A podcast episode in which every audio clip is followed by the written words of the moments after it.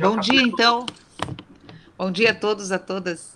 É super prazer. Vamos lá continuar o nosso livro, né? O nosso livro Morte e Vida das Grandes Cidades. A gente já teve discussões de vários capítulos e hoje a gente está dando continuidade para essa discussão. E vou convidar então o professor Bruno é, para dar início à sistematização desse capítulo, mas é uma roda de conversa na medida que a gente tenha vontade, desejo de ir interagindo, fazendo perguntas e construindo a reflexão sobre esse capítulo, é, é importante a participação.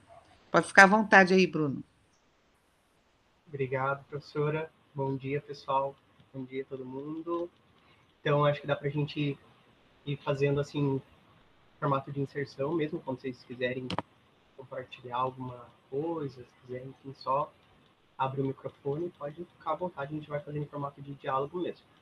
É, a gente está fazendo aquela metodologia de disponibilizar aquele, aquele link né, do,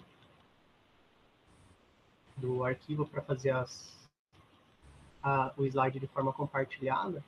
Então, aí quando for a vez de vocês, alguma coisa que vocês colocaram, daí só se manifestar. Está aparecendo aí já para vocês os slides? Está. Sim? Está sim. Está em formato de apresentação já ou não? Não, está no. Está na página do Docs.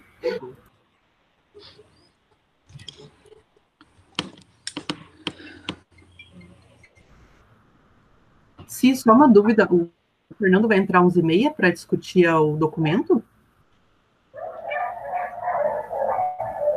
Não?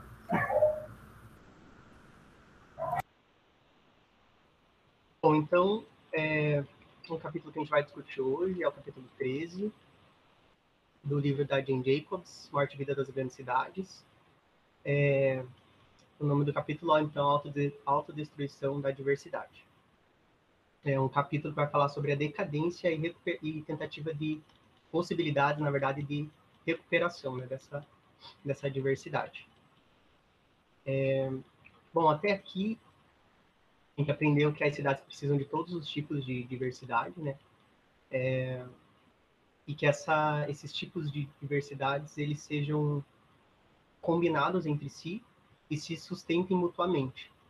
É, o objetivo dessa diversidade é construir uma vida urbana que seja adequada para as pessoas, né, que, que vivem nela.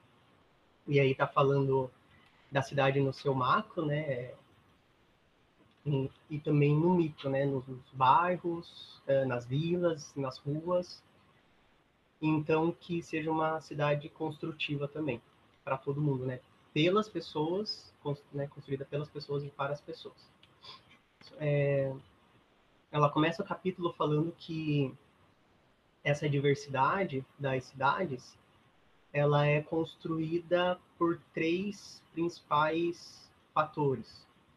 Então, é, as organizações públicas e semipúblicas, só que ela, eu achei interessante que aqui ela coloca é, em menor parte, né, as organizações públicas e semipúblicas, e aqui que entraria, no caso, nossos espaços públicos de lazer, enfim, os próprios, é, as políticas públicas, né, de lazer também entraria nessa, nessa menor parte. E a maior parte da diversidade seria construído pelas pessoas e pelas organizações privadas diversas que vão oferecer, então, uma, vão contribuir com essa diversidade de produtos e serviços na, na cidade. É, em maior parte dessas duas, né, se combinando. Então, achei bem interessante, acho é, que aqui daria para a gente até fazer um, uma reflexão sobre isso, sobre talvez como então potencializar que o setor público ele, ele se ele, se, é, ele potencialize isso junto com as pessoas, né? Então seja o, a, políticas públicas do setor público e as pessoas que somem a maior parte, né, dessa diversidade de vivências e experiências na, na cidade. Ela até coloca que o que o setor público vai contribuir com alguns equipamentos e serviços como os parques, enfim, praças, bosques, as, né, a, os museus, as escolas, auditórios. Aí aqui eu achei interessante, por exemplo, o Teatro Guaíra, lá em Curitiba, ele é um, um equipamento público, mas com restrição de entrada, né, através do acesso. Ela vai tratar isso no capítulo também. É, enfim, hospitais, os escritórios, enfim, do, das secretarias, da, dos departamentos de serviços é, públicos e as próprias e algumas moradias, né, também sustentado por essa é, pela iniciativa pública. É, aqui, Bruno, é legal a gente pensar nessa nessas palavras-chave que tem ali naquele até aqui, né? Que é essa questão que eles a gente precisa dessa diversidade de equipamentos, né, e de pessoas e de empresas e de governos, é tudo é muito diverso isso, né?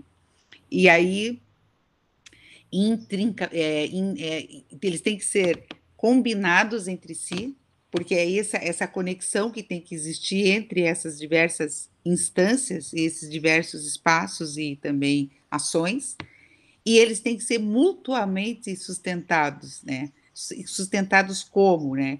Quer dizer, eles têm que ter uma certa, eles têm que ser, ter uma certa autonomia, mas eles também podem ter essa sustentabilidade compartilhada. Então, é um, um, um equipamento ele também depende do outro, que depende do outro, que depende do outro, que forma um sistema, né?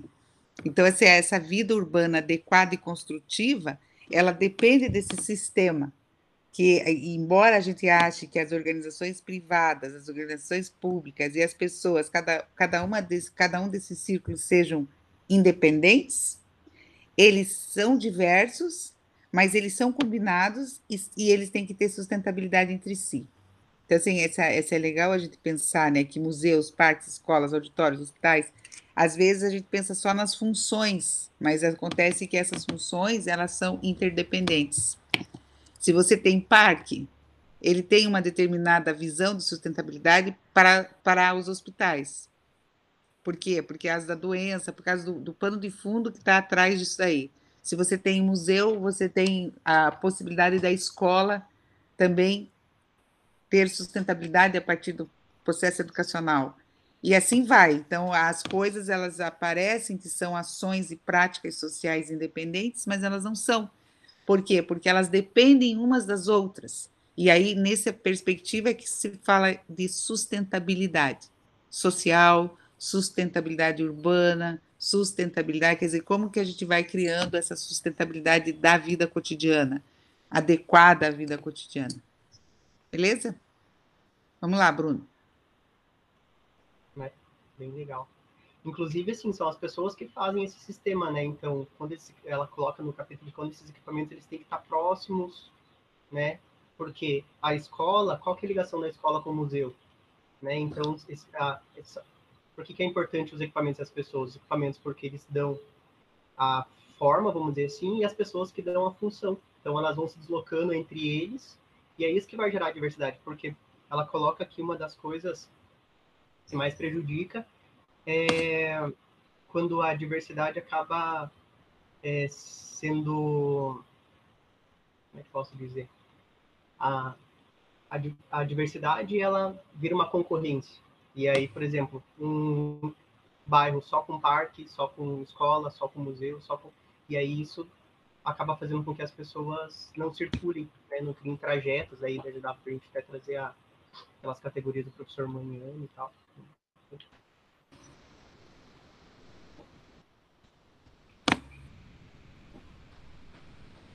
É, em seguida, ela vai tratar as, as forças, então, que atuam negativamente para a decadência da diversidade nas cidades. E ela vai essa é, esses são os tópicos dos próximos capítulos, né? Então, nesse capítulo que eu vou discutir é a autodestruição pelo sucesso da diversidade. Então, o sucesso da diversidade é que vai muitas vezes causar né, a destruição da própria diversidade. Os elementos isolados poderosos, a flutuação populacional e os recursos públicos e privados.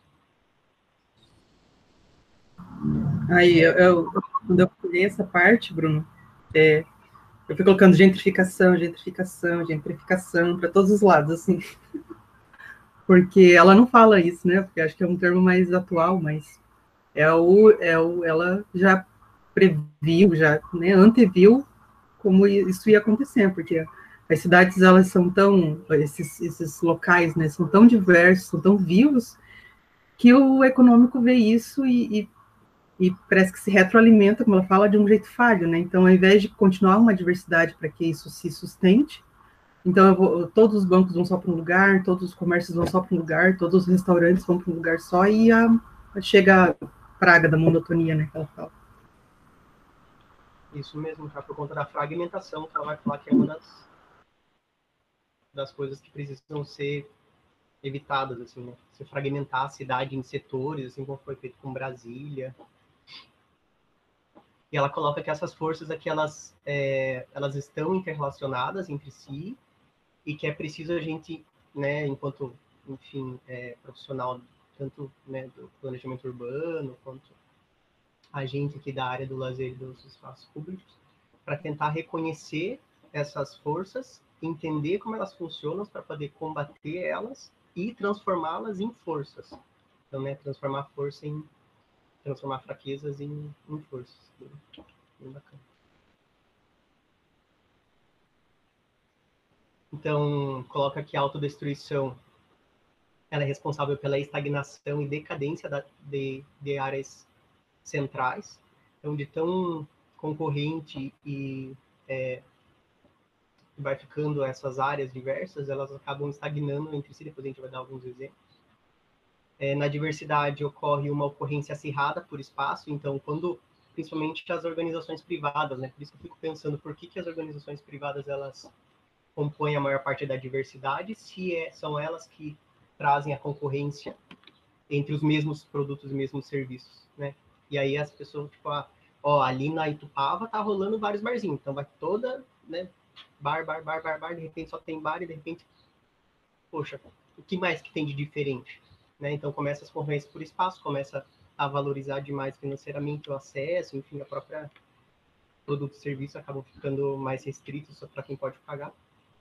Expulsa-se os menos lucrativos, então aquele barzinho que era, por exemplo, mais tradicional ali da área, que ele é, tinha uma história, uma cultura, ele acaba não conseguindo, porque daí a área valoriza, o terreno valoriza, às vezes o aluguel valoriza demais, e enfim, acaba expulsando essas, essas pessoas, essas, esses é, comércios, enfim, esses serviços que né, tinham uma história com, com o local e que muitas vezes era esse esse produto, esse serviço ou esse espaço, né, que fazia a diferença.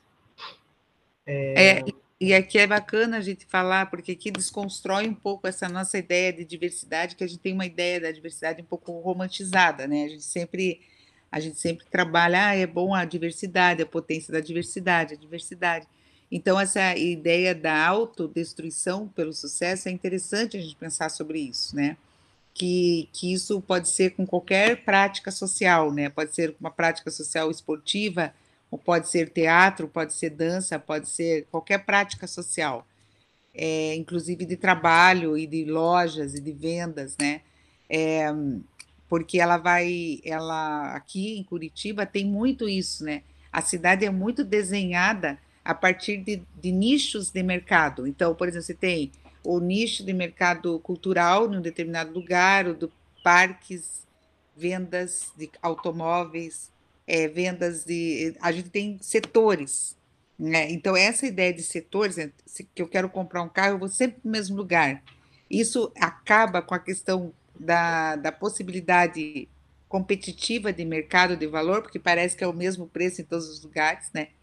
É também uma ideia de estagnar, de estagnar outras áreas, que daí fica muito valorizado em determinados lugares e pouco em outros, né?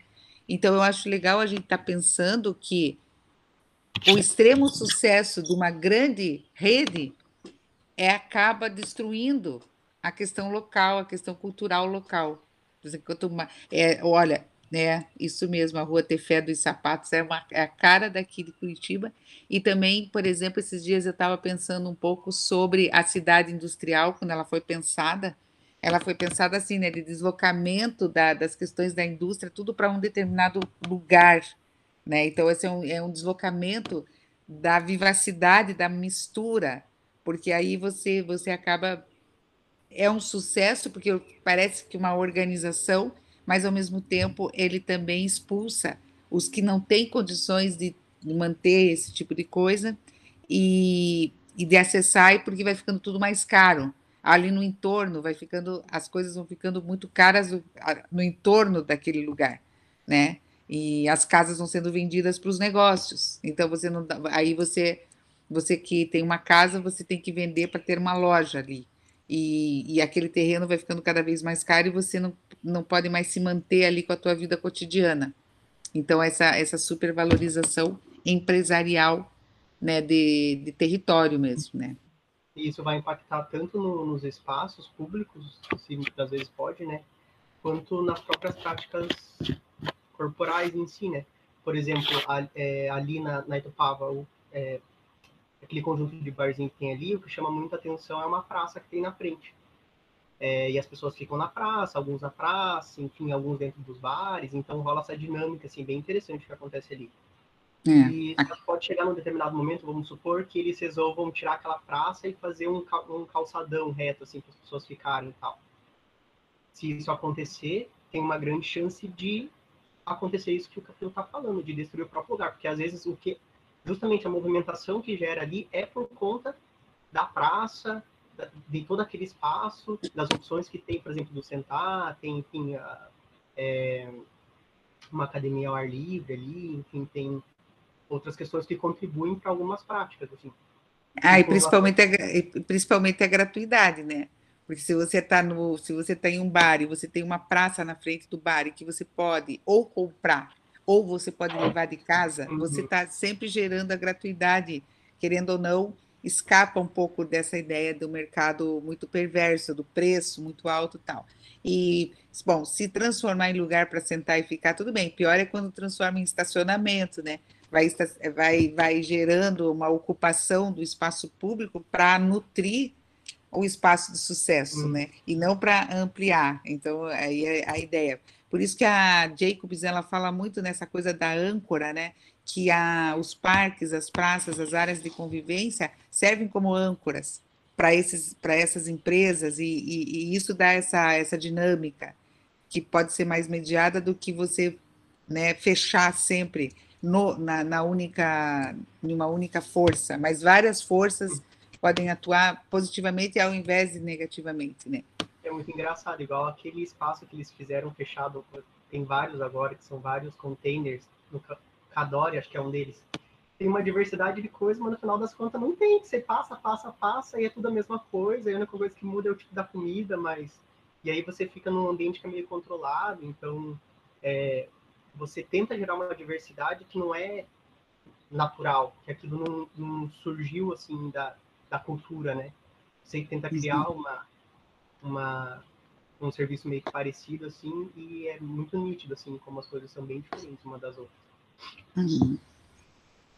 E com relação às práticas corporais também, eu penso que quando você tem uma poder cidadania, por exemplo, e você tem um espaço que é público, e aí você começa a investir, por exemplo, só. E aí tem uma, uma dinâmica e as pessoas participam ali daquela da cidadania, é, tem as quadras é, de vôlei, e aí o pessoal vai e brinca de vôlei de uma forma de, de lazer, assim, de experiência mesmo, não de uma forma de competição, de campeonato, enfim, mais estruturado. De repente, se você começa a querer organizar um campeonato ali, né, seja de vôlei, seja de futebol, e aquilo não faz parte da cultura das pessoas, você acaba expulsando as pessoas que vão ali para ser asiático é, uhum. espaço em si, enfim, por aquilo que acontecia. Você entra com.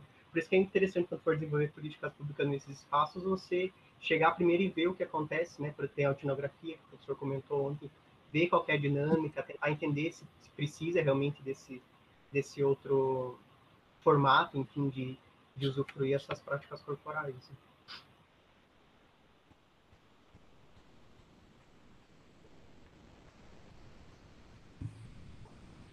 Aqui eu trouxe um exemplo que eu adoro, né, da Rua São Francisco, lá da dissertação da Dani também. Dani, se quiser contribuir também, fica à vontade, tá? Eu coloquei aqui, fiz algumas conexões com o que a autora traz no, no capítulo.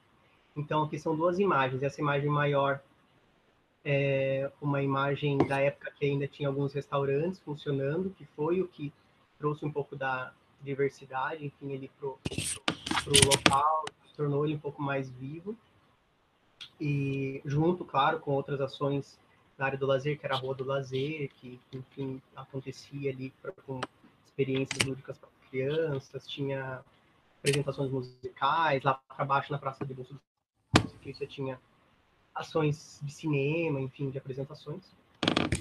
É, e aí aqui essa figura menor já a, um, um trecho, uma quadra acima, é, a, a rua mais, é, a rua vazia, sem essa essa sem a apropriação das pessoas, né? Então a gente veio aqui pelo caminhar e ali pelo sentar.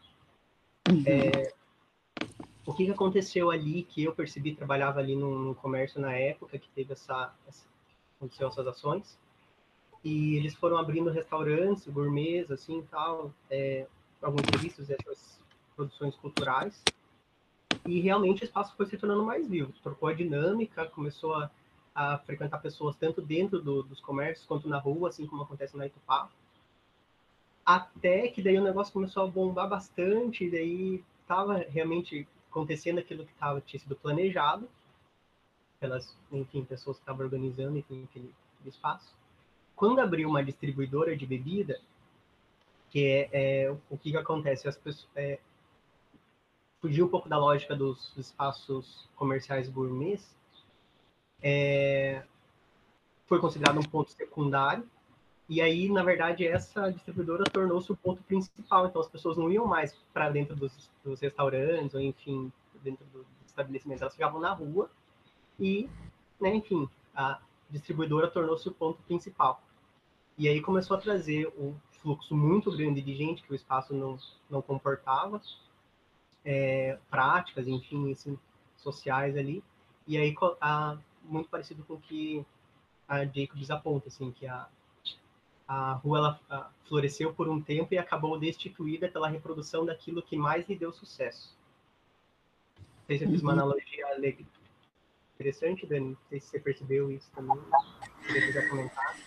Sim, até, e assim, e antes tinha uma diversidade de comércios que eram tipo, tradicionais ali do local, que era uma casa de ferragens, assim, que era muito, muito antiga, e uma panificadora, que agora eu não me recordo bem o nome. E aí, à medida que esses usos foram, foram sendo modificados, esses comércios tradicionais não conseguiram mais se sustentar ali, tanto pela mudança no público mesmo, porque virou um público mais jovem, que não, né, que não se identificava mais com aquele tipo de, de serviço, né? Então, essas, esses usos acabaram, acabaram saindo dali, né? Coisas tradicionais acabaram tendo que fechar. Eu até não sei se ainda se mantém a escola que, tem, que tinha ali, e tinha uma ONG também, que eu não, não sei se agora se manteve. E uma outra questão que eu vejo que aconteceu muito forte na rua, e também foi uma, foi uma questão que eu acho que, que, que, que influenciou também agora na saída desses mesmos, esses mesmos comércios que foram para lá, saíram por uma questão que está enraizada no local, que eu vejo, que era a questão do tráfico de drogas.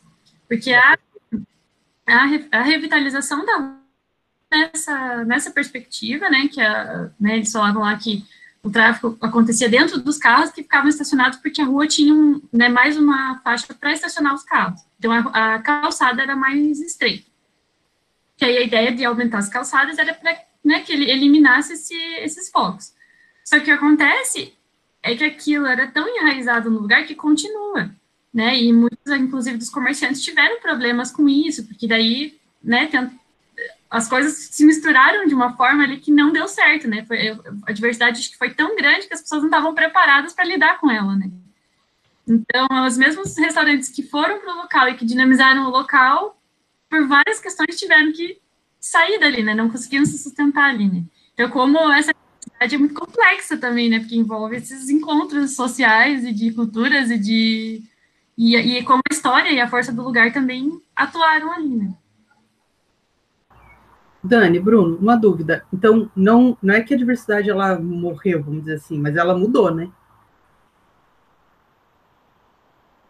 É, até, eu, não, eu não, não passei lá de volta, não lembro de ter olhado assim se retornou esses comércios que a Dani comentou, que eram tradicionais.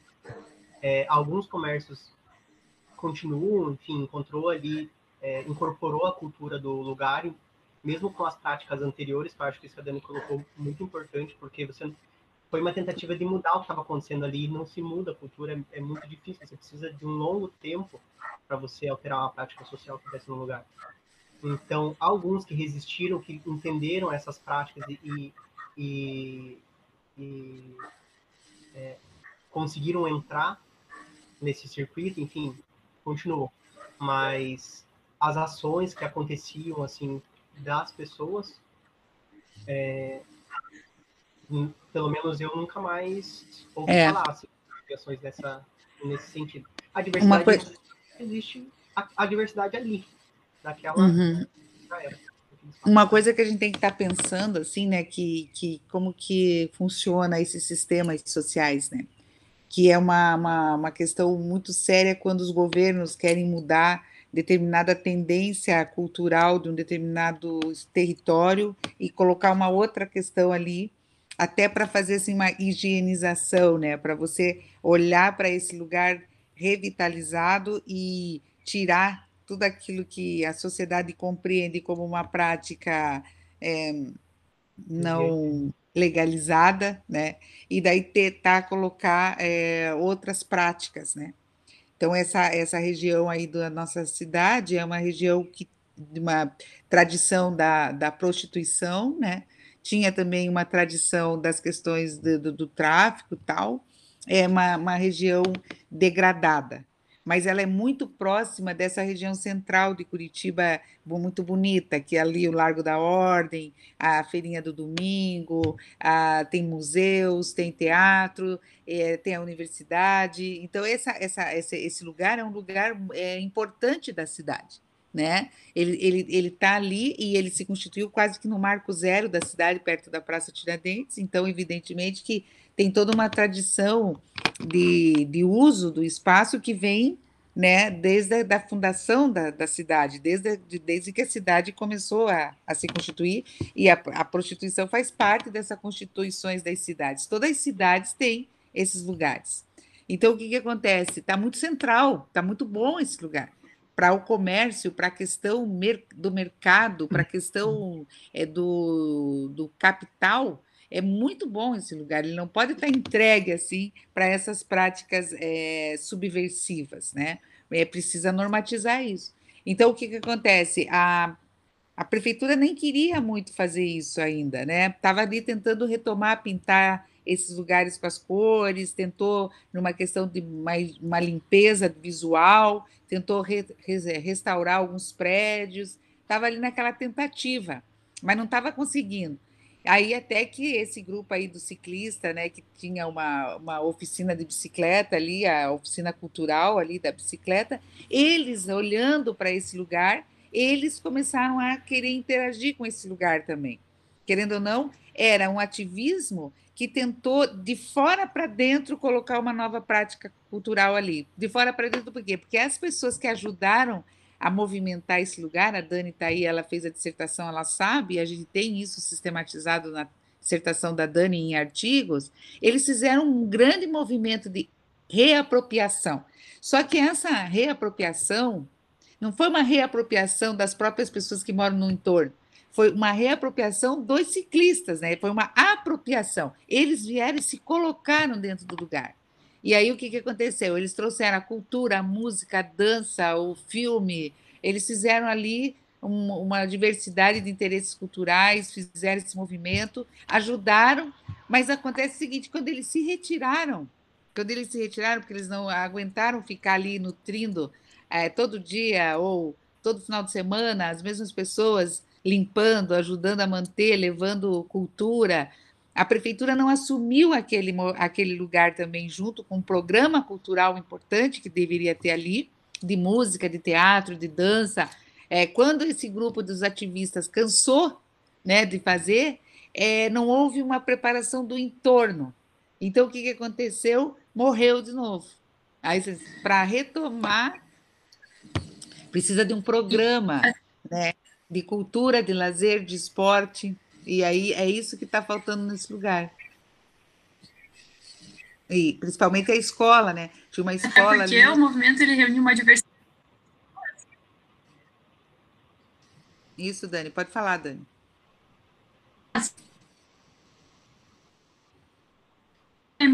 É, tem o seu cotidiano naquele local, né? Eu mesma, né, participei de muitas das atividades, mas eu não moro naquele entorno. Né? Então fica difícil você estar ali cotidianamente, é, né, se movimentando e, e, tentando, né, animando, né, dinamizando aquele local, né.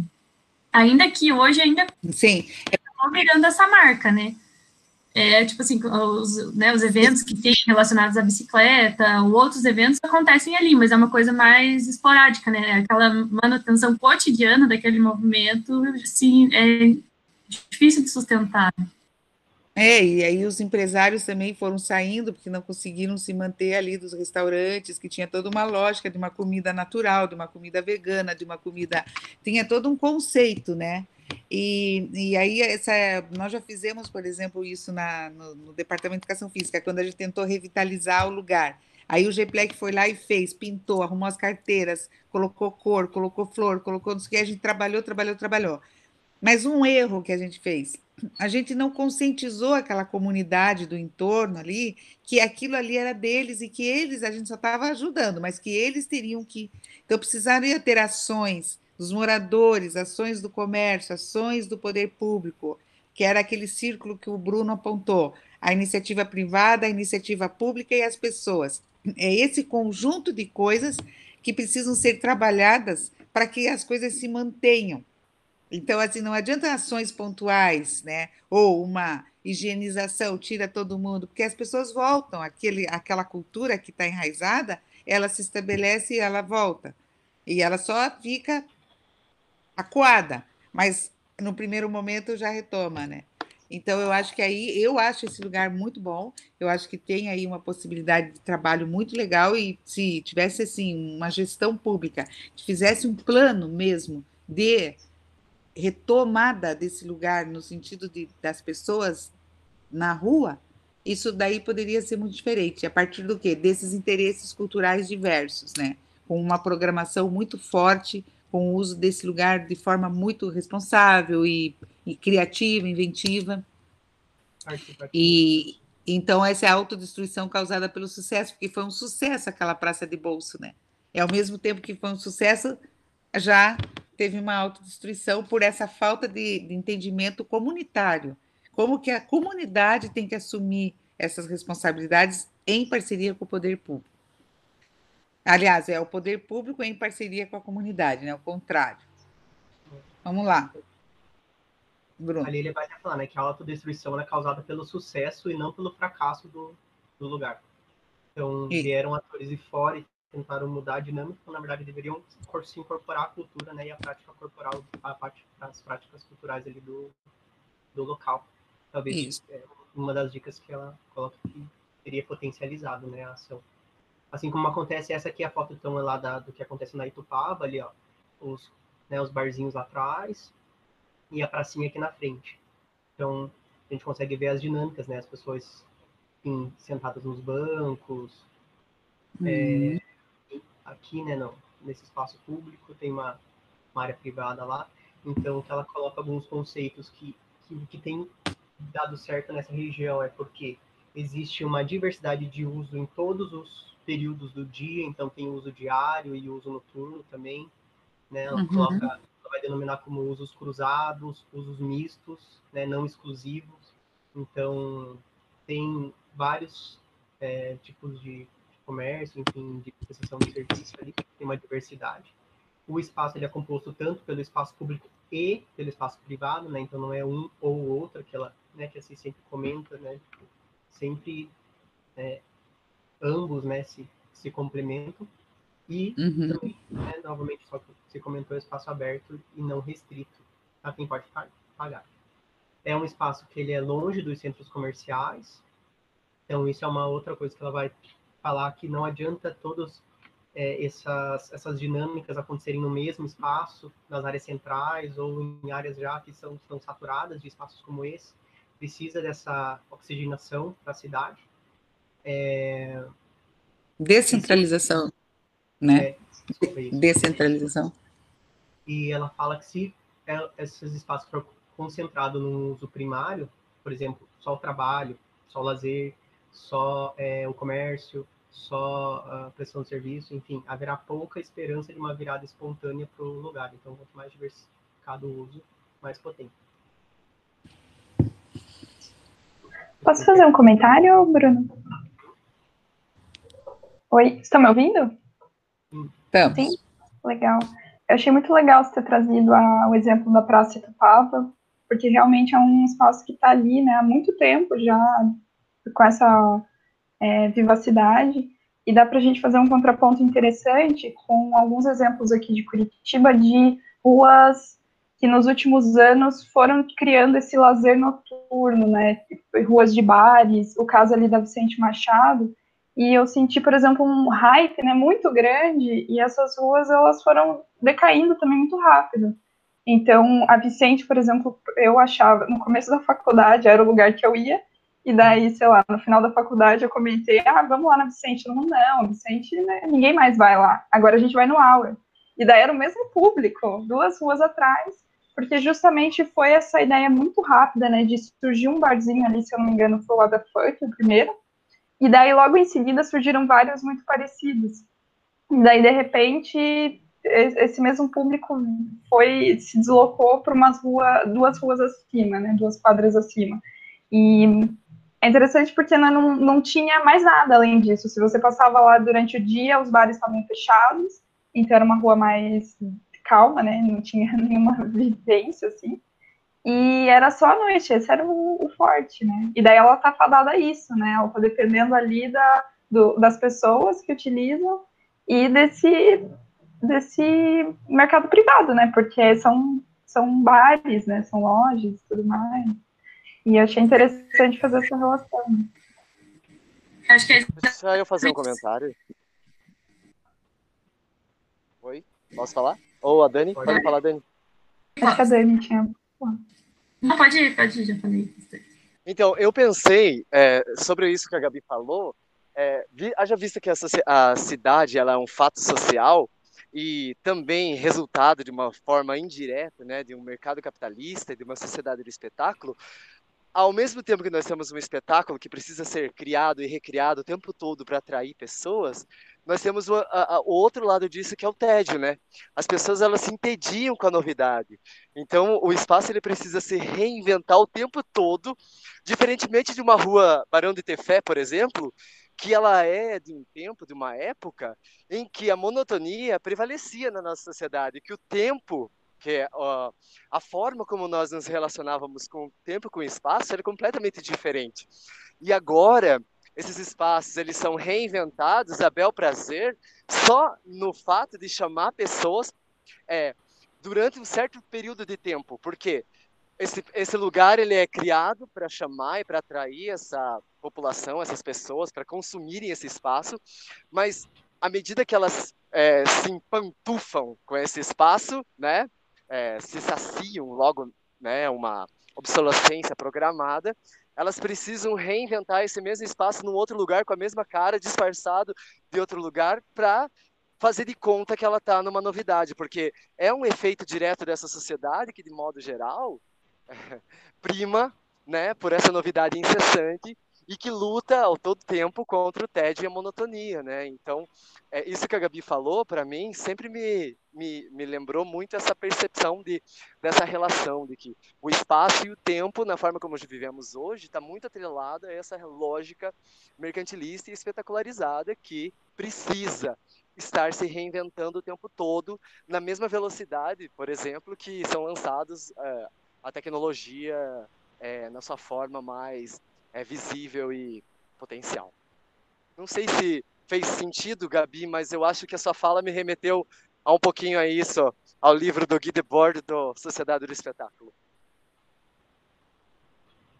É, e as pessoas se movimentam também, né? Não adianta você criar um espaço comercial, inclusive, que tem alguma restrição, por mais que tenha o espaço da rua que é público, por mais que tenha o espaço da praça que é público, mas eles, as, as experiências serem focadas em, né, é, na aquisição de, de bens ou serviços.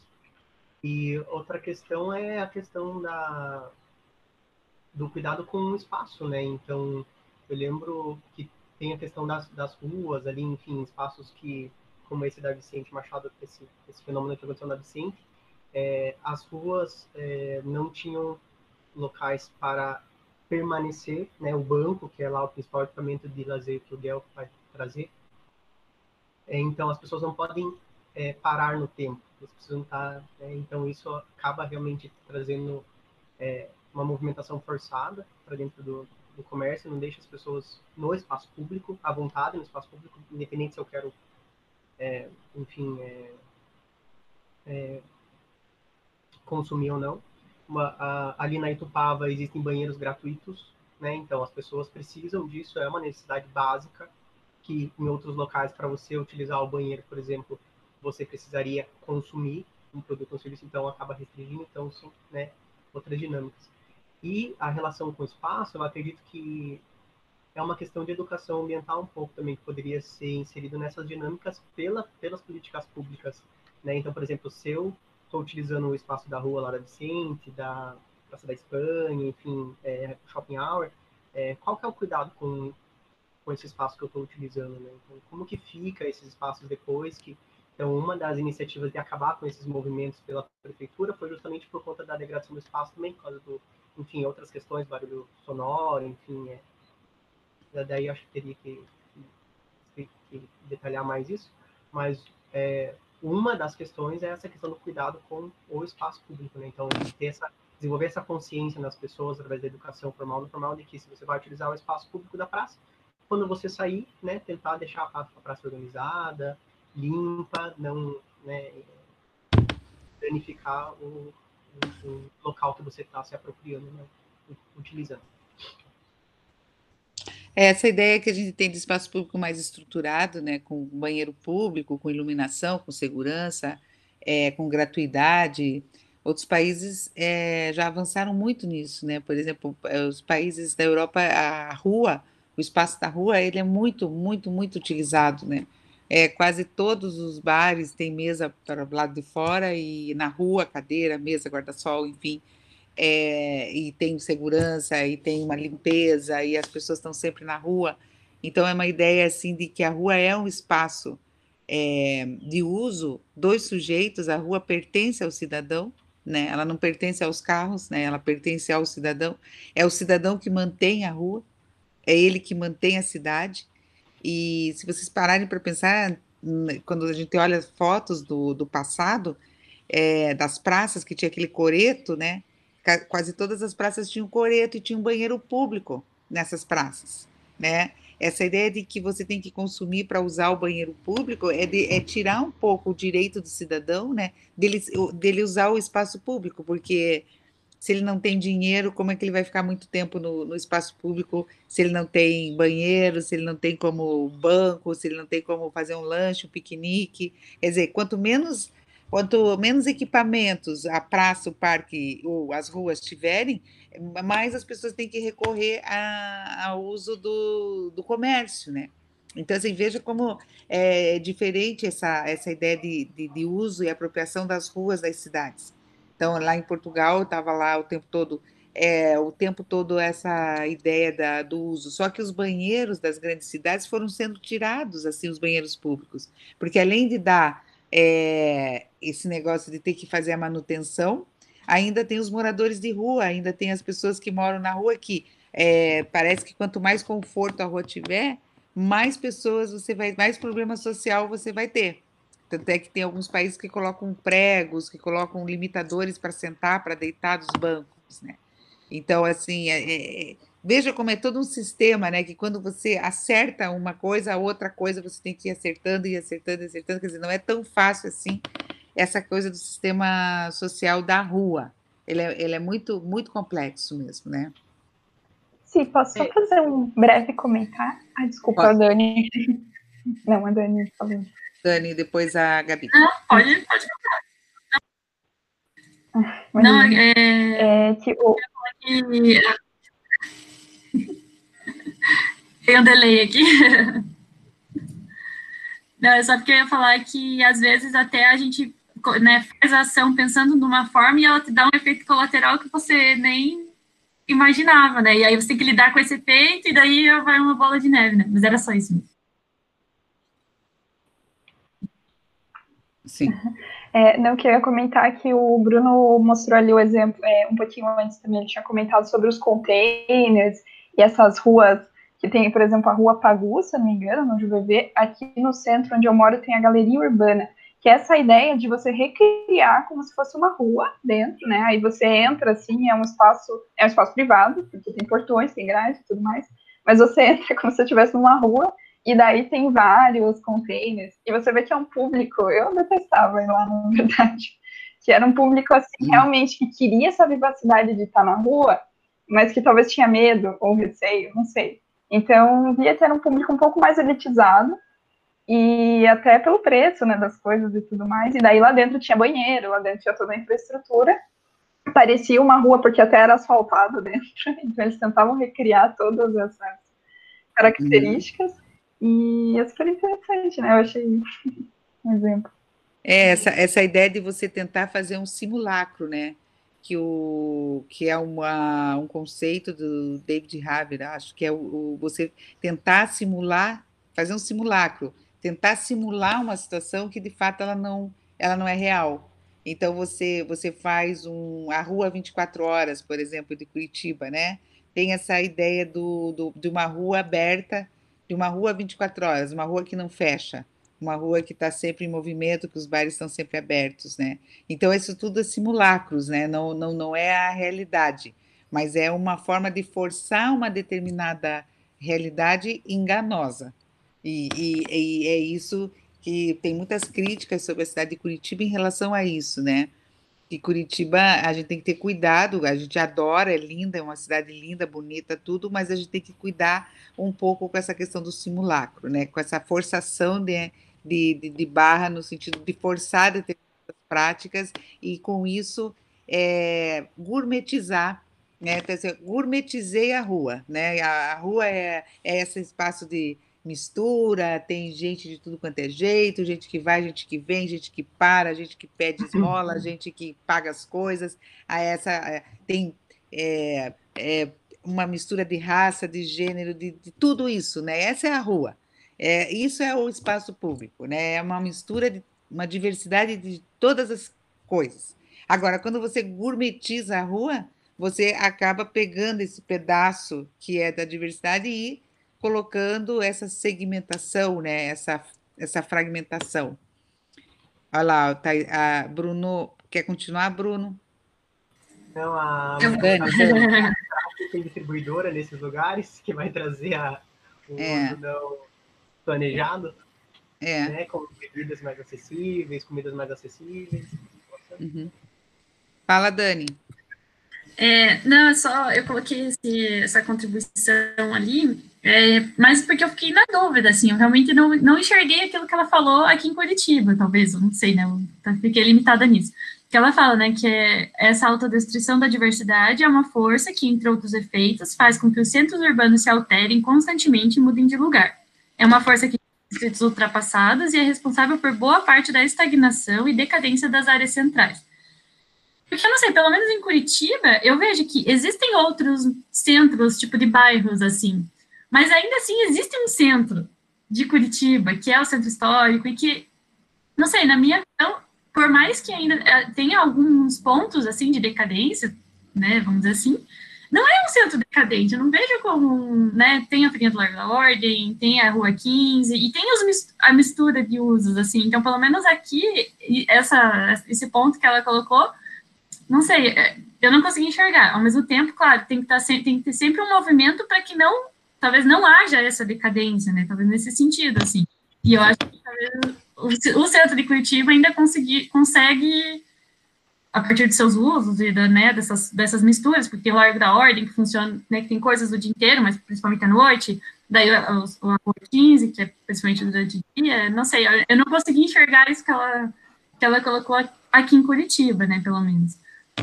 É, é, não, é que tem um esforço, né, de, tem um esforço dessa, dessa revitalização do centro de Curitiba, tem um esforço de políticas públicas, tem projetos, uhum. programas, né, é, se a gente for para outras capitais, São Paulo, Rio de Janeiro, a gente vai encontrar outros centros históricos, mas, por exemplo, pode ir também para Salvador, vai encontrar também uma, uma diversidade, uma vivacidade também, né, porque essa, pensar assim, né, Será que é uma diversidade de pessoas, de coisas, de prédios, ou é de práticas culturais, né?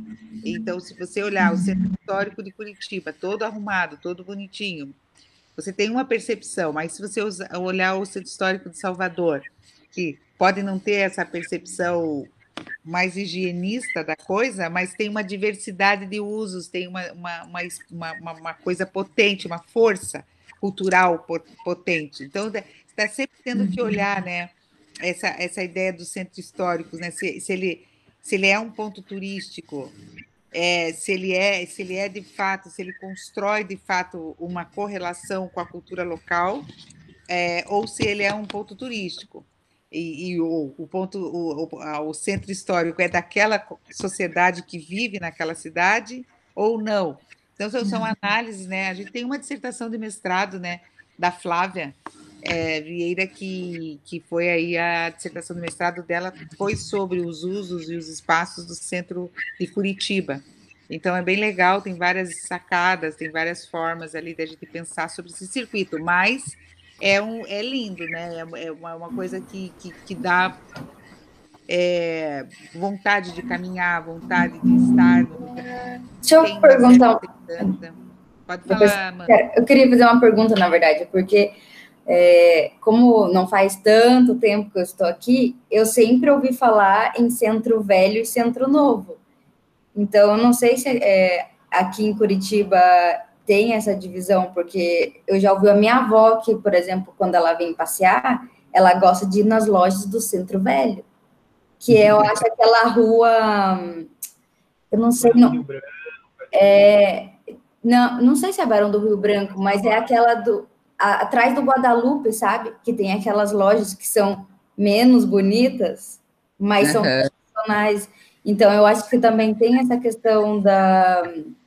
É, onde, onde, manter essas, onde manter o centro vivo e bonito, histórico, e, e deixo, acabou se deixando de lado outros espaços né, que fazem parte do centro também. Esse centro novo é aquele centro ali da rua Marechal Deodoro, com a Floriano Peixoto, que é Casa Bahia, Magazine é. não sei o A 15. Uma loja, tudo vendendo celular, refrigerador, televisão, nada de diferente. Eu acho que ele meio que virou centro novo, assim, que é movimento, vai ali. É, eu acho que toda cidade, toda cidade tem isso, né? Tem aquela que é o ponto zero da cidade, que é onde a cidade começa, e ela se, vai se, se estendendo e tem aquela cidade nova, que é a hora que, que você vai olhando para a cidade com uma nova os prédios, né?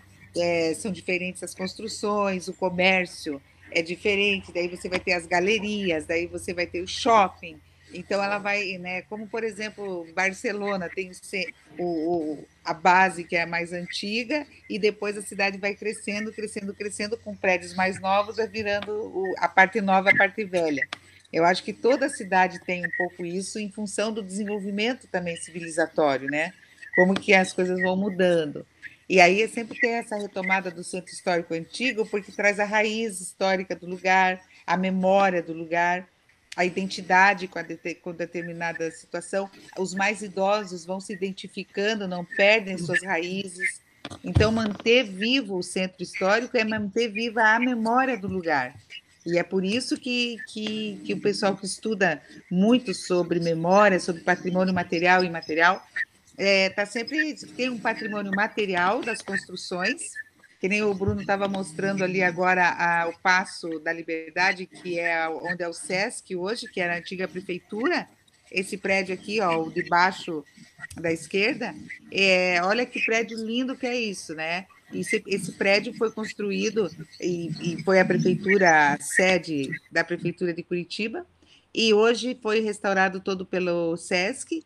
Imagina você, essa é uma memória e é um patrimônio material que está aí, que a gente está vendo, mas tem um patrimônio imaterial, né, que, que, que, que, vai dando luz para isso, que as pessoas vão lembrar como era, como, como era a gestão pública, quem, era, quem foram os prefeitos, quem, quando você ia, se você descia aqui nesse, nesse ponto do ônibus perto da prefeitura, porque é ali que acontecia todos os serviços. Então, é, tem um sentido e tem um significado né, para a cidade esse prédio. Então, é uma manutenção de um bem material e imaterial.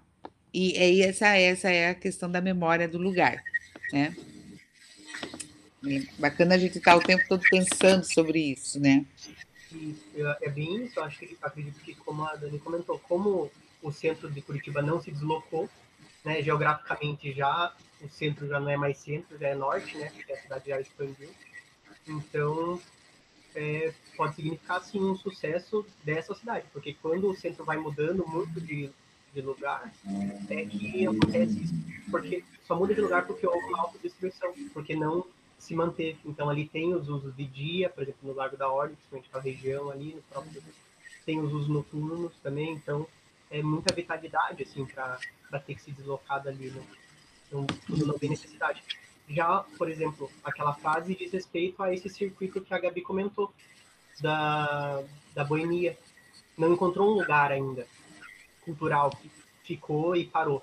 Por isso que foi para Vicente, para a Praça da Espanha, depois para Itupava, e, e, vai continuar enquanto não é, enraizar aquilo que, que a cultura, enfim, que, que as pessoas realmente precisam. Né?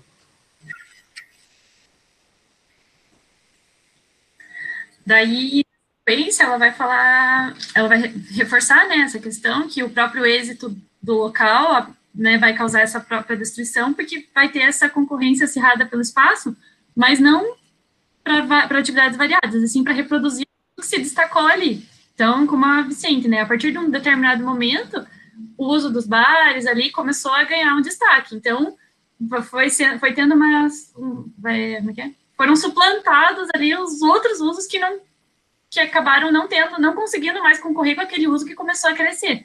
E aí, ali que ela vai falar que essa é uma tendência da concorrência fundada na lucratividade do varejo. Então, se ali os barzinhos é o que estava dando lucro, é o que fez destacar a rua, então eu vou levar o meu barzinho para lá, né? Porque eu quero que as pessoas vão nele. Só que esse movimento causa essa destruição justamente porque por causa disso, né? Porque as pessoas que utilizavam aquele local durante o dia com outros usos para frequentar outros comércios não vão utilizar mais, porque aqueles comércios não vão mais existir lá. Né? Então, é aí que ela vai falar que essa localidade ela vai ser abandonada pelas pessoas que a utilizam com fins outros, que não os que venceram essa concorrência, porque esses outros fins não existem mais. Né? Então, por isso que de dia ela é vazia e aí de noite ela tende a crescer, mas durante o dia ela continua vazia, né? Ou no caso muda, né? Porque agora o ponto já, a concorrência já não é mais ali, agora é lá na, na Itupava. Então, é, esse movimento é bem dinâmico. A gente pode até comparar dois espaços públicos, assim, o Barigui e o Jardim Botânico, né? Uma monotonia pura, porque o uso é exclusivo do lazer, e esse, aquele equipamento, aquelas práticas que tem ali, por mais grande que seja. Já o, o Parque Barigui, aberto, né? Não tem tantas restrições de práticas e vivências e tem uma diversidade de, de outros usos, né? Várias pistas, é, o próprio comércio acaba contribuindo e se misturando a diversidade de, de pessoas, às vezes a localização, né, próximo, enfim, do, dos pontos de, de, ônibus, enfim, do, dos terminais, e dá para ver a diversidade de, de, práticas sociais, culturais entre um lugar e outro. Né? É, vocês lembram o professor Fernando Mascarenhas, né, que ele dizia que tem um, um lazer, é um lazer é, oficial, que é o mais burguês, e daí tem um lazer por, é um oficioso, que seria genérico. o genérico, né? O genérico. E eles, olha, ó, aí ele, ele sempre dizia isso, né? Ele, ele tem essa fase, né, de dizer do Mercolazer quando ele fala sobre o Mercolazer. Então, quando a, a Karine disse, a, a Dani falou que o cara já quer ter um bar onde está mais movimentado, e porque daí vai ter mais. Esse é o, o lazer oficial, né? O oficioso é que daí esse sujeito sai daquele bar e vai, quando muda, quando as pessoas mudam e vão para uma outra rua, aquele bar lá vai ser alugado mais barato. E aí veio o genérico. Então eu não podia ir naquele bar quando ele era super caro, era no Batel, mas hoje que esse bar passou sei lá, para um outro bairro, Boa Vista, é, eu já posso. Por quê? Porque daí eu, esse movimento que vai acontecer no comércio genérico, ele também vai dando oportunidade para as pessoas com menos poder aquisitivo poderem acessar alguns lugares que eles não poderiam. Então, quando você é, transporta um, um, um teatro Guaíra para um teatro numa comunidade, você dá acesso para aquela comunidade que não podia ir no Teatro Guaíra. Então, assim, então essa ideia né, de que o poder, o lucro o, vai sendo deslocado, também vai criando brechas e oportunidades para quem não tem muito dinheiro para manter para frequentar aquele tipo de lugar. Porque é, é, um jogo, e esse jogo vai acontecendo o tempo todo na cidade com esses deslocamentos né, das casas de show. É, por exemplo, eu me lembro que o Fernando Mascarenhas trazia um, um, exemplo de uma, de, uma, de uma rave, né, que é super famosa, daí as pessoas começam a ir, de repente ela perde aquela fama, ela se desloca para outro lugar, as pessoas se deslocam para um outro lugar. Aí aquela lá começa a abrir os seus portões para quem tem menos, daí ela começa a cobrar menos a entrada, começa a fazer algumas promoções, e aí ela muda o público. Então, assim, quando ela perde a potência, para uma elite, ela muda o público. Aí ela abre para outro público que tem menos poder aquisitivo. Assim, essa, essa ideia de pensar. E essa rua aí, Bruno? Essa dinâmica que você colocou se é muito bacana, porque faz a gente pensar que quem faz as ações culturais, quem proporciona as experiências, é um pouco os equipamentos e os espaços, mas são também as pessoas. Né? Então, se você desloca, por exemplo, uma peça de teatro de dentro do Teatro Guaíra para a rua, né? para outros espaços que não sejam centrais, vamos supor, né? Você está proporcionando experiências diversificadas, com certeza, né? Acesso, né? Mas você está dando acesso. A gente, uhum. enquanto GPEC, quando a gente sai de dentro da universidade e se desloca pelas cidades, fazendo Sim. as ações com as práticas corporais. Não são os equipamentos que estão indo, as praças estão ali. Né? Nós Exato. estamos indo com as nossas ações culturais, com o nosso conhecimento, a gente vai e proporciona experiências de lazer em qualquer espaço público. Então, Exatamente. Uhum. Para investir nas pessoas, né? Essa é a tal da descentralização, né, que a gente tem falado tanto, né? A descentralização das ações culturais, de esporte e de lazer, descentralizar, tirar dos equipamentos mais elitizados e colocar mais próximo das pessoas, né? Isso vai facilitar muito o acesso. Bom, vamos lá. Eu lembro da orquestra da Federal mesmo, quando se apresentou uma vez na escadaria ali da, da reitoria, como aquilo me impactou, sabe? E foi assim, uma, duas músicas que eles tocaram. É claro Sim. que foi mais difícil para eles, porque eles estão acostumados num espaço interno, que tem acústica, que tem, os, né, tem todos os esquemas. Mas foi muito diferente para quem estava ali. E o teatro Sim. da reitoria é ali do lado, assim, não é uma, uma barreira física intransponível mas é, dificulta o acesso, porque tem, tem o horário, tem convite, tem, tem o, a dinâmica social da roupa. Isso. Todo, né? E, opa, agora que eu vi que a câmera está desligada, desculpa. E, e não, e ali no meio, no, no intervalo da aula, enquanto estava esperando a aula, pôde ouvir duas músicas da orquestra da Federal. Então, o acesso é totalmente diferente. Não, é, e agora a gente estava escrevendo a política, a política de, de cultura e lazer da UFPR, e um dos pontos principais, assim, o tempo todo que a gente bateu mesmo foi a questão da descentralização dentro das experiências de lazer na universidade. E, e aí veio essa história que eu quis colocar o lazer junto com a cultura, por quê? Porque eu acho que é uma experiência cultural no âmbito do lazer. Eu acho que é isso, que acho que é nos interstícios das aulas, é no horário que você está no teu intervalo, então, eu acho que é o deslocamento das práticas culturais, do teatro, é, da música, da dança, dos grupos de dança, do grupo de MPB, da orquestra. É, é, bacana você ter a experiência de entrar num teatro, claro que é, porque é uma experiência fantástica, né? Você entrar num teatro, naquelas cadeiras vermelhas e naquela cortina, é uma experiência importante. Não é tirar essa experiência da nossa possibilidade de vida. Eu acho lindo, eu adoro ir em teatro, adoro ver uma peça de teatro que tem jogo de luz, que tem o sol, que tem toda a experiência é, sensível que só um espaço muito bem estruturado pode gerar, né? Com essa performance toda. Acho maravilhoso. Mas isso não pode excluir a possibilidade de fazer práticas mais alternativas nos campos, por exemplo, do, do Jardim Botânico, no JuVV, é, lá nas, nas, universidades do setor litoral, na universidade do, do interior. Por quê? Porque é isso que vai gerar essa formação até de plateia, né? Até, até a formação para você ir no teatro, para você gerar o teu desejo de estar vendo uma orquestra. Então, é, para ser plateia, você tem que ser educado. E aí, essa ideia da descentralização das experiências de lazer. Por exemplo, para eu gostar de dançar, eu tenho que ver uma pessoas dançando, né? Eu tenho, eu tenho que, eu tenho que admirar a dança. Eu tenho que estar ali almoçando no RU e ver um grupo de dança. Eu tenho que ter isso, porque vai gerando em mim o sonho de dançar, o sonho de aprender a dançar também. E também de apreciar, né? E também de gostar, e também de valorizar a dança.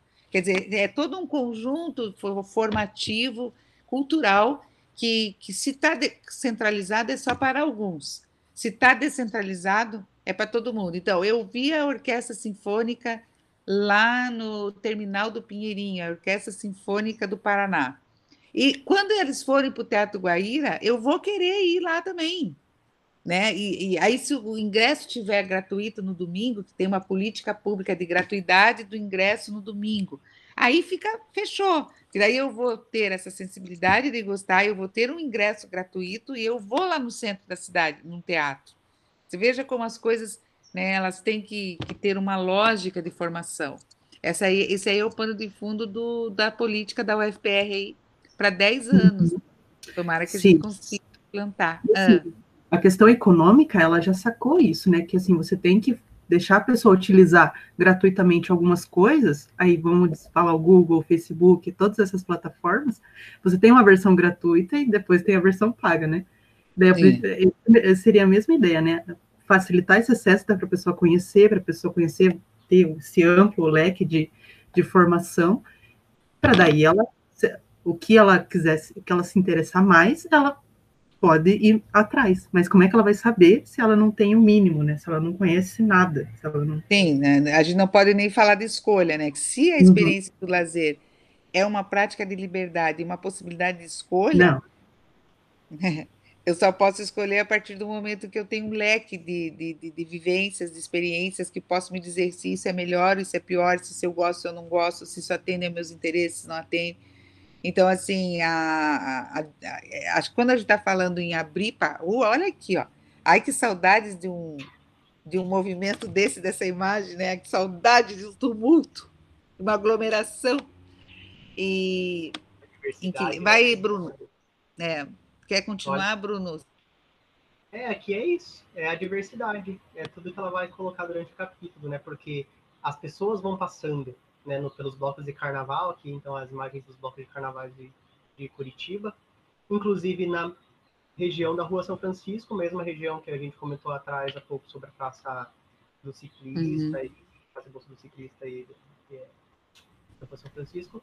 Aqui um exemplo de que mesmo esse ano, quando eu já tinha passado toda a ação, né, aquela é, uhum. tentativa uhum. de gentrificação ali do local, é, a, a rua sendo realmente muito né, ocupada. E aqui vale destacar, olha como as pessoas sabem se organizar. Né? Como uhum. que todo mundo sai em bloco e as pessoas se organizam, é, sabem é, o espaço do outro, da outra pessoa, utilizam a rua e os comércios que vão utilizando para usos diversificados, as práticas culturais são diversificadas. Uhum. Né? Então, é. bacana que ele estava é, isso, é isso aqui que isso aqui que o Tiago está falando no chat é importante, né? Que essa a sustentabilidade, né? Porque até mesmo para sustentar os grandes espetáculos, você precisa de formação, né, educativa, porque senão ah, os grandes espetáculos não se sustentam, né, Tiago? É isso aí que você estava falando da questão da cultura, né? É, assim, a gente, quando trabalha na, com política cultural, essa é uma grande questão, assim, deixa eu abrir a câmera que eu esqueci que está fechada. É uma grande questão, porque se as pessoas não têm contato, né, de forma gratuita e livre e, e, e crítica com o produto cultural, aquilo não faz parte do repertório dela. Né? Então, não tem como ela buscar ir num teatro se ela sequer sabe o que é teatro. Né? Então, é isso, composição de repertórios individuais que vão te levar a se tornar a audiência desse produto cultural, desse espaço público, enfim. Uhum. É isso aí. Por exemplo, porque é aberto para as pessoas primeiro vão, olham como que é, experimentam, é isso que a professora comentou agora. Né? Experienciam isso no corpo e depois se permitem é, eu, a, a, minha experiência, eu tive experiência em Barcelona, que tem muita coisa na rua, muita coisa acontecendo na rua, e depois tem uma política pública e cultural muito importante, que é uma vez por mês tem gratuidade nos museus, e gratuidade nos shows, e gratuidade em espetáculos dentro das igrejas. É, você, é, quando eu morei lá, eu ficava o tempo todo atenta na, no, no dia do gratuito, né? Que o dia do gratuito era, era um sábado, um domingo, por mês, em várias coisas acontecendo de forma gratuita para a própria população que vive em Barcelona, não para os turistas, porque os turistas estavam o tempo todo pagando as, as coisas que estavam acontecendo, mas tinha ali uma população local que mantinha vivo aqueles espetáculos, né? Então é bem legal isso aí que você falou, Tiago. Vamos lá. Estamos no final, Bru? Finalizando. É, aqui, tá. então, ela vai trazer, um, num determinado momento, o um conceito de retroalimentação falha da diversidade. Que o que acaba trazendo a autodestruição para esses espaços é que a diversidade, numa, aqui do lado esquerdo, é, esquerdo né, uma diversidade cíclica, que a mesma diversidade leva para a mesma diversidade, para a mesma diversidade, acaba por uma, criando uma estagnação e autodestruição. Né? Então, você tem uma diversidade de bar, mais um novo bar, mais um novo bar, mais um novo bar. Um, uma prática cultural corporal e a mesma, mesma né? por exemplo, vamos supor, futebol, futebol, futebol, futebol, futebol, depois o vôlei, vôlei, vôlei, vôlei, é, enfim, só a contemplação ou também só o movimento. Então, você sempre, quando é, as pessoas, os órgãos públicos ou os órgãos, as iniciativas privadas investem na concorrência, ela acaba estagnando. Então, quando você aí eu trouxe que pensei na numa espiral, né? Quando você, quando a diversidade ela aproveita da diversidade que existe no espaço e potencializa essa diversidade com uma nova diversidade que não existente, você vai criando uma diversidade espiralada, né? Então, até coloquei ele em cima, é, por isso o olhar atento dos, dos profissionais, né? Independente da área, é, para tentar sempre gerar uma nova diversidade para potencializar o espaço é, por exemplo, o que pode acontecer lá em Antonina. Eu fui pesquisar porque eu lembrei é, da diversidade de práticas que existe lá na Praça Feira Mar, né? Nós do GPLEC a gente faz ações na Praça Coronel Macedo, lá em cima, na Praça do Coreto. É, isso porque lá na Praça Feira Mar já existe uma prática cultural das crianças lá, né? Futebol, enfim, tem alguns equipamentos de lazer, enfim, já, já existe uma prática instaurada lá. E aí eu descobri que eles estão planejando um projeto, que é essas imagens que estão abaixo, para transformar ali aquele espaço. E aí eu fiz uma conexão com o que ela vai, com o que a Jacobs traz no livro, é, de uma é, analogia, assim, que um casal, enfim, comprou um terreno numa colina e eles iam lá sempre para poder fazer piquenique, porque eles queriam estar muito lá. E aí eles faziam piquenique e construir a casa. Quando construíram a casa, eles perceberam que era melhor fazer piquenique. Então, aí a abre ela coloca, não, eles não conseguiam perceber que acabariam com a colina no exato instante em que eles próprios tomassem o lugar dela. É, é. Então, a gente fica pensando, né, como que, será que esse projeto de Antonina, por exemplo, escutou a população? Teve o olhar atento de baixo, estão lá fazendo a etnografia para verificar, né? Quais são as práticas que já acontecem? Será que meu, esse projeto vai interferir nessas práticas? Será que vai potencializar essas práticas ou será que vai é, restringir nessas práticas culturais? Uhum. Ah, a, Gabi já colocou o projeto ali no, no, no chat. Eu não é, sabia. É um concurso público isso daí. É, ah, e daí, concurso funciona assim, eles abrem um edital, e daí um monte de escritório o escritório que eu trabalho, a gente participa bastante, a gente, cada um manda a sua proposta, é aberto para o Brasil inteiro, e é uma das melhores formas, assim, de você escolher um bom projeto, é a tendência, na verdade, de outros países, Espanha, enfim, todo mundo faz concurso público, Porque daí você escolhe o melhor sem saber quem fez aquele projeto. Porque quando é, é licitação, daí tem interesses, é. tudo mais.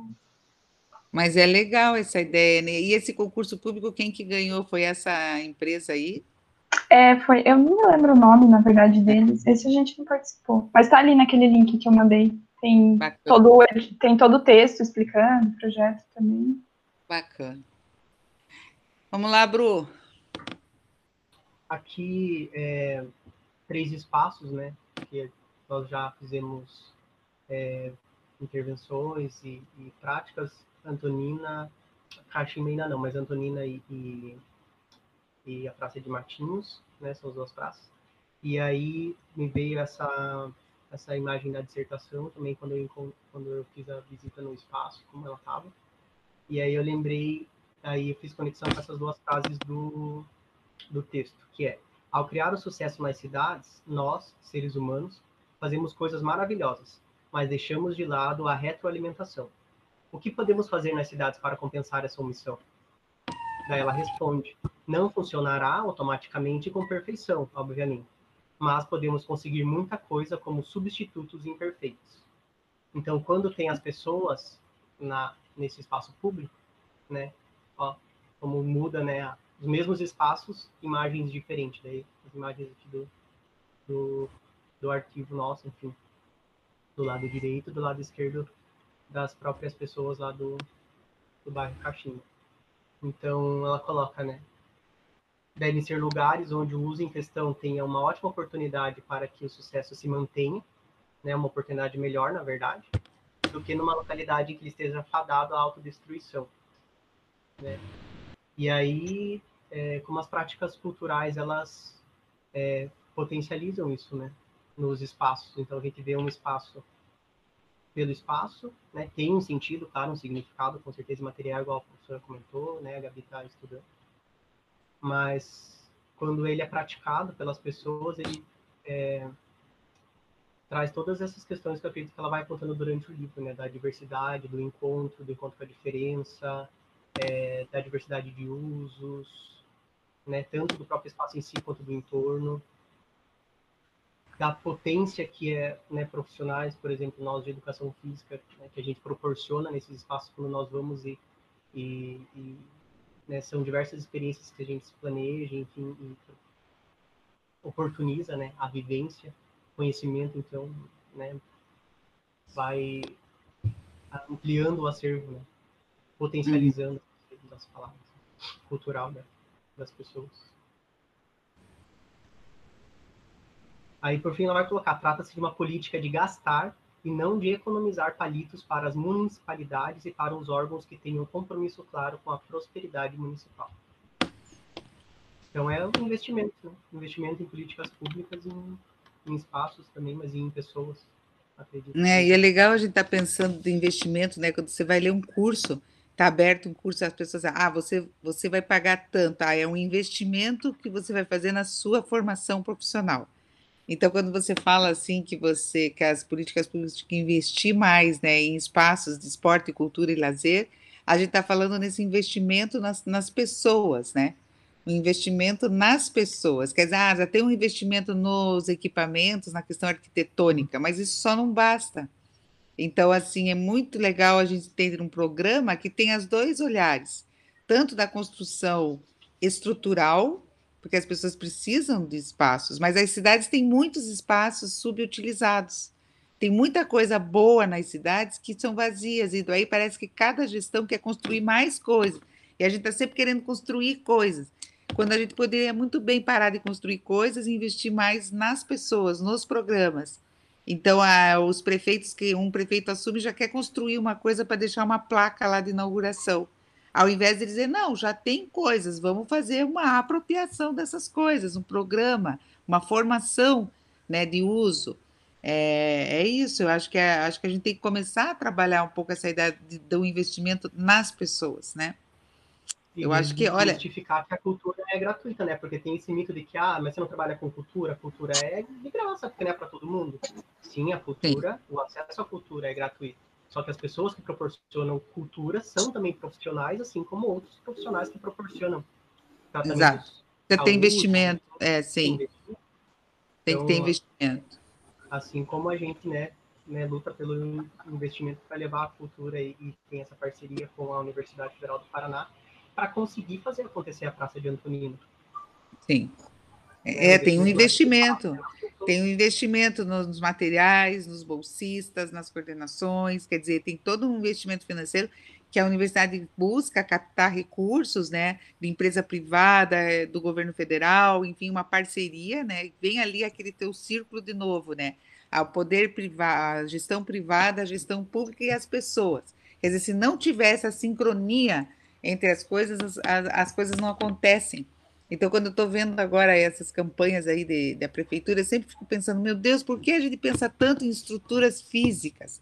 Por que, que a gente não pensa em uma gestão que invista nas pessoas, na formação, nos profissionais, né, da, da cultura, do esporte, do lazer, da educação, né, e a, e a gente está sempre pensando nas estruturas físicas das cidades e muito pouco nas pessoas. Aliás, tem um, um certo discurso de investimento nas pessoas, mas assim que, as, que essas gestões assumem, morre toda essa proposta, né, do investimento nas pessoas.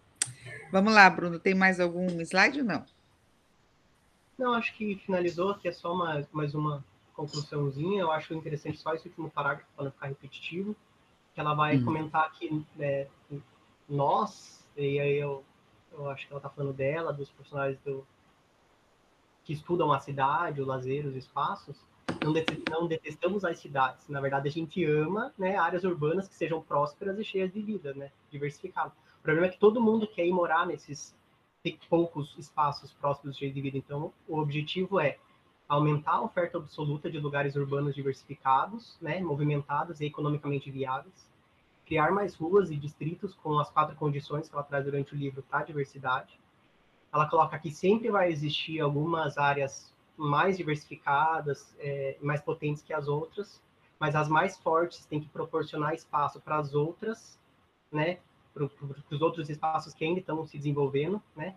É, numa é, competição para diversificação e não uma competição cíclica entre si. É, e aí os dois últimos tópicos, que é o olhar atento dos profissionais para descobrir quando um espaço começa a agir no movimento cíclico, né, para ele poder transformar no movimento que seja espiral, numa diversidade espiralada. E ela coloca que a população, e aqui eu acho muito bacana para a gente fazer relação com os estudos do cotidiano, do setor, enfim, professor Manhani, que fala que a população sabe quando o espaço está é, em declínio, tá, ou quando ela está sendo excluída, ou quando a diversidade está acabando. E ela sabe isso antes desse, dessa autodestruição se efetivar. Então, por isso a importância, mais uma vez, de ouvir as pessoas, né? Para tentar entender o que está acontecendo e mudar antes que essa autodestruição aconteça. É isso. Em suma, Ali é isso. Hum. Tá. Maravilha, gente. É bacana a gente pensar que a Jacobs escreveu isso lá em 69 e tal. E, e o reflexo dessas teorias, né? Até hoje esses reflexos dessas teorias elas elas estão em nós, né? Na nossa vida cotidiana, nas coisas que a gente faz. E aqui especificamente nessa discussão de cultura, esporte e lazer que a gente tem feito, e aí a, a, a gente, mesmo que esse grupo é, seja focado na discussão de espaços, né? Mas a gente está nessa categoria de espaço pensando sempre na relação que o espaço estabelece com o lugar e para que exista essa, essa conexão entre espaço e lugar as pessoas. Então as pessoas elas estão sempre no primeiro plano, né? E, e isso que é legal, por isso esses estudos qualitativos e esses estudos que ouvem as pessoas e com metodologias investigativas que dão voz e vez para as pessoas das cidades, né? Que é só assim que a gente vai tornar uma cidade para todos, para todas, quer dizer, uma cidade acessível, de acesso e democrática, né? Com justiça democrática. Então, assim, é bem, é bem legal a gente, a gente ver que a Jacobs vinha trazendo já isso desde a década de 60, 70, e que a gente está, assim, algumas cidades nos passos mais largos, outras cidades com os passos mais lentos, o Brasil no seu conjunto ainda com pouca política de ação social, com pouca política comunitária, né, de escuta democrática, tal. Ainda a gente precisa trabalhar muito essa, essa ideia do direito à cidade de todos e de todas. Então, muito bem, terminamos esse capítulo, né? Uhum. Missão cumprida. Obrigada, pessoal. Foi muito boa a discussão hoje, foi excelente. Trouxemos várias coisas para pensar, para levar para o sono, para ficar pensando principalmente em como que a gente resolve esses problemas sociais. Joia. Obrigada. Valeu.